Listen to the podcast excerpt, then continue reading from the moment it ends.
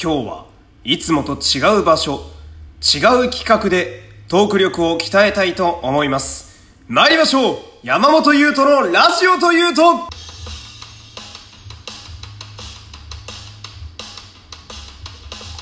どうも皆様こんにちは。声優の山本優斗でございます。第118回目の山本優斗のラジオというと始まりました。よろしくお願いします。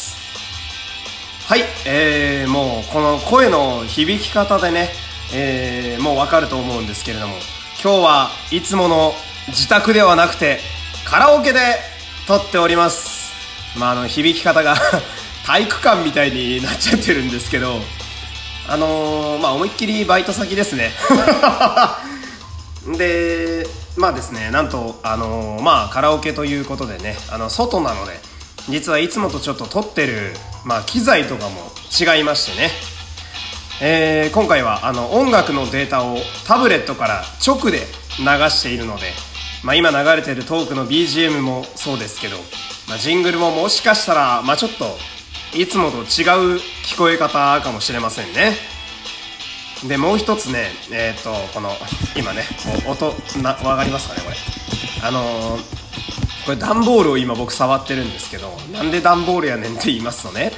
あのーいつもねあのー必ず喋る時にマイクの周りにあのーまあ大きめのスポンジを鉄の壁で固めたような吸う音と書いて吸音材というものを必ず置いてるんですけどまあ、この吸音材を置くとですね、あのーまあ、声が反射しなくなるので、まあ、外から聞いててもうるさくないですしマイク自体に音がちゃんと入っていくっていう、まあ、あの歌手だったり、まあ、我々声の仕事をするような人は、まあ、結構身近な存在なんですけど、まあ、この吸音の壁がですねあのまあまあ大きいんですよ。まあ、大きめのリュックではまず入らないというかあのガラガラ引っ張るタイプのトランクみたいなやつじゃないと入らないのででこれをちょっと持ち出すのはまあ無理やなと思ってね。でまあ職場に来ましてで撮り始める前に吸音材どうしようと思ってたらこのこれこれ。あの段ボールがありまして。段ボールってねあのこの音を吸うと書いて吸音の機能がですね実は結構すごいんですよ。まあ、あの今こう喋ってる間でねあのどのぐらい声が反射してるかわかんないのでどの程度効果があるのかはまだ編集次第といったとこなんですけど、まあ、とにかく今日はあのマイクを自分の目の前に置いてそしてあのその周りを段ボールが囲っているという、まあ、他の店員から見たら危ないお客さんがいるなという、まあ、そんな状態でやっているわけなんですね。まあ今日はちょっといつもと違う企画も用意しておりますので、えー最後までお付き合いいただけると幸いでございます。えー今日も頑張ってまいりますので、クリップ、購読、サブスク登録、いいね、ぜひともよろしくお願いいたします。そして、えーこの番組お便りは常に募集しております。番組概要の URL から簡単に送ることができます。感想や質問など何でもいいので送ってください。ラジオトークからの、えー感想も随時受け付けております。さあさあ、今日なんですけど、えー本日もですね、えー定期的に、まあ私がこう、トークの練習代わりでやっている、えー台本なしの、まあフリートークな回でやっていきたいんですけれども、今日はですね、えいつもはその、まあフリートーク、自分の中から出てきたお題で喋ってるようにしているんですけれども、今日はちょっとこう、趣向を変えましてね、えー誰か別のところからいただいたお題で喋ってみようかなと今日は思いまして、で、そんな中ですね、えーこのラジオトークという、まあ、メインで配信させていただいているアプリにですね、お題ガチャという機能がございまして、まあ、こちらは簡単に説明すると、このお題ガチャボタン、今ちょうど画面に映っているんですけど、これを押しますとですね、あの、ランダムでトークテーマが出てくるんですよ。なので今日は、あのこれ本当に完全ランダムなんで、あの、マジで押すまで僕も何を喋るかわからないんですよ。なのでもうこうちょっと、アドリブ力を鍛えつつね、あの、フリートークの練習をしようという、まあ今日はそんな回になっております。で、これね、えー明日もちょっとやってみようと思うので、まあ、まずは今日、試しで早速やっていきたいと思います。じゃあこちらね、えーボタン押しますよ。せーの。はい、えー、うわ。いきなりやばいの来たな。お題 I love you あなたならどう訳す？おい、ちょっと待ってくれよ。ちょっと待ってくれよ。マジか。おい、なんかいきなりすごいの来たな。え、こんなの出てくんの ?I love you あなたならどう訳す？あの、月が綺麗ですね。的なやつですよね。言い換えと言いますか。あなたならどう訳すってすごいな。I love you を訳すか。そうだなうーん、難しいな、いきなり。ちょっと待ってくれよ。いや、まあでも、やりますよ。やりますけど。そうですね。僕は、好きな人は、一緒にいてほしい存在だから、うーん、僕と一緒にいてくださいかな。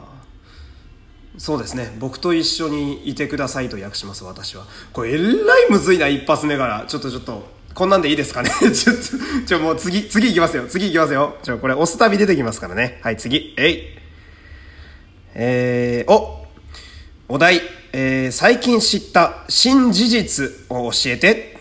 まあ、新しい事実と書いて、えー、新事実ですね。最近知った新事実まあ今までこう思ってたけど実はこうだったよっていうやつですよねうん。あーえっとねあのこれまあ知ったことだとあのレッドブルとかあのモンスターエナジーだとかあのエナジードリンクってあるじゃないですか。まあ、飲むとこう活力になるみたいな、まあ、若者に流行りのやつで僕もたまに飲んだりするんですけれどもあれってその、まあイメージとしては、例えば疲れて、今日疲れてるんだけど仕事頑張らなあかんなとか、こう、着付けというか、まあ体力づけで飲むものだと思うんですけど、あれがね、あの、最近知ったのが、その、科学的なデータによってね、あの、導き出されたのが、あれ自体に効果はほぼないらしいんですよね。これあんま言うとエナジードリンクの会社から怒られそうですけれどもじゃあ何のために飲むのかっていうとまあ気の持ちようというか ま飲んだらやれるだろっていう、まあ、ある種のサブリミナル的な意味で飲むから意味があるんだとか書いてあってね。それ以来あのエナジードリンクを飲む回数が僕劇的に減りましたけれども 影響されやすい人間なんでね。まあでもその書いてあったのがそのルーティーンの一つとしてまあだから仕事の前の気合入れとしてエナジードリンクを飲むみたいな。そういうのだと体がもうそういう風になってるから意味あるっていう風に書いてありましたね。まあ要はエナジードリンクの成分だけでは元気は出ないよっていう、まあその辺を知ったという、まあこれが最近の僕の新事実ですね。ほんなら次行きましょうか。押しますよ、またね。はい。お、え、ちょっと待って。同じもんが出てしまった。最近知った真実。ちょっと待ってね。これはさすがに2連続はちょっと新しいの。はい。えー、お題。なんじゃこりゃ。浮気ってどこからだと思う？あー、なんでこうなんか まあ、普段喋らない内容を喋るというのが今回のコンセプトなんで、まあいいんですけど、なんか昼ドラみたいな内容が出てくるな。浮気ってどこからが浮気？僕は、えー、っと、彼氏もしくは彼女がいる状態で、えー、他の異性と遊びに行ったら浮気だと思います、まあ、遊びに行くなり2人で飯食いに行ったりはもう俺はアウトだなと思いますね。これはあの多目的トイレさんが出てきた時に喋りたかった話題ですね。ちょっと若干あの時間タイムリーをずらしたところがありますけど。じゃあ次行きましょうか。せーの。はいお題。えー、結婚前の同棲、賛成派、反対派。ちょっと待ってくれよ。これさ、聞く内容がなんかえ、なんか、え、こんなに恋愛系の話ばっかなんすかね、これ。うん、結婚前の同棲は、僕は全然ありやと思いますね。なんで、賛成かな。だって、結婚してから一緒に住み出すとなると、やっぱ人間って一緒に住むとなると絶対合う部分合わない部分があると思うのでそれを結婚後に知るのはちょっとリスクがでかいんじゃないかなっていうのを今思いますねでその合う部分合わない部分を一緒に住んでみて共有することでそこから結婚するかしないかって決めた方がてかそっちの方が多分手がかりになると思うので、まあ、絶対人間なんでお互い許せない部分とかはあると思うんですよ。それを結婚前の、まあ、恋人の段階で共有し合えるんだったら僕は、まあ、結婚前の同棲全然ありだと思いますね。